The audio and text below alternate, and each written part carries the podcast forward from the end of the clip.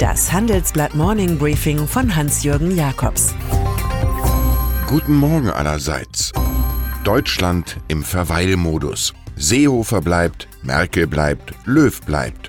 Doch was Stabilität signalisieren soll, steigert die Unsicherheit, weil jeder weiß, die Leistung stimmt nicht mehr. Der Gattopardo von Giuseppe Tomasi di Lampedusa fällt einem ein. Wenn alles bleiben soll, wie es ist, muss sich alles ändern. Ändern? Die Patex-Allianz der deutschen Postenverteidiger ist ein Pakt gegen die Wirklichkeit. Erschöpft vom tagelangen Asylstreit ist es hilfreich, einmal Fremdstimmen zu hören. Es gäbe zum Unionskompromiss noch viele offene Fragen, und darunter seien auch einige, bei denen wir uns eine gute Antwort kaum vorstellen können, sagt Dominik Bartsch, Repräsentant des Flüchtlingshilfswerkes der Vereinten Nationen UNHCR in Deutschland im Handelsblatt. Mit einer längeren Festsetzung von Asylsuchenden würde eine rote Linie überschritten, eine Angleichung ans Europarecht sei schwierig. Im Koalitionsausschuss wird die SPD auch morgen nach einem Weg suchen, in der Regierung zu bleiben und ihre Prinzipien beim Asyl nicht aufzugeben. Den Namen Transitzentren lehnt sie schon mal ab. Ein Blitz fährt in die Belegschaft von Opel. Der neue Eigentümer Peugeot Citroën PSA aus Frankreich plant dem Vernehmen nach, Teile des Entwicklungszentrums in Rüsselsheim zu verkaufen. Firmen wie Altan, Segula oder Bertrand stehen bereit. Offenbar würden 4000 von 7000 Jobs wegfallen. Die alten Träume, Opel zum Zukunftszentrum der Elektromobilität auszubauen, sind die neuen Sentimentalitäten in einem ganz auf Effizienz getrimmten Arbeitsprogramm. Ganz in rosarot malt Natarajan Chandrasekaran, Chef der Holding des indischen Konzerns Tata. Nach der Fusion der eigenen Stahltochter mit den entsprechenden Aktivitäten von ThyssenKrupp preist er im großen Handelsblattgespräch das europäische Stahlgeschäft.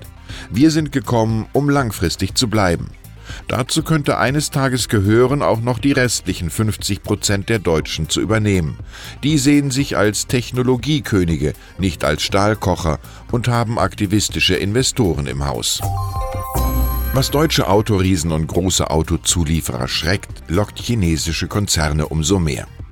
Kattel baut am Erfurter Kreuz in Thüringen eine Batteriezellfabrik für die E-Mobilität und nach den Stromautos von BMW i3 i8 will allem Anschein nach auch Daimler die Ressourcen nutzen. Bisher unterhalten nur die Koreaner LG, Cam, Samsung größere Batteriefabriken in Europa, die vor allem Volkswagen und Audi beliefern. Über europäische Produzenten wird seit Jahren geredet. Mr. Maulheld sitzt am Steuer, Taten aber bleiben aus. Nach einem Besuch in der Schweiz wirbt der iranische Präsident Hassan Rouhani heute in Österreich auf seiner Werbetour für den von den USA bekämpften Atomdeal mit etlichen Staaten.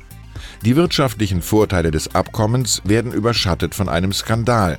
Ein in Wien stationierter iranischer Diplomat ist angeblich in jüngst aufgedeckte Anschlagspläne auf eine Versammlung von 25.000 Exiliranern im französischen Villepinte am vorigen Wochenende verwickelt. Der Mann wurde nun von der bayerischen Polizei an einer Autobahnraststätte in Aschaffenburg festgenommen. Bei zwei seiner mutmaßlichen Komplizen wurden 500 Gramm Sprengstoff plus Zündvorrichtungen gefunden. Ich wünsche Ihnen einen erfolgreichen Tag, der selbst das Unmögliche möglich macht. Immerhin hat ja sogar die englische Fußballnationalelf erstmals bei einer WM im Elfmeterschießen gewonnen. 4 zu 3 gegen Kolumbien. Es grüßt Sie herzlich Hans-Jürgen Jakobs.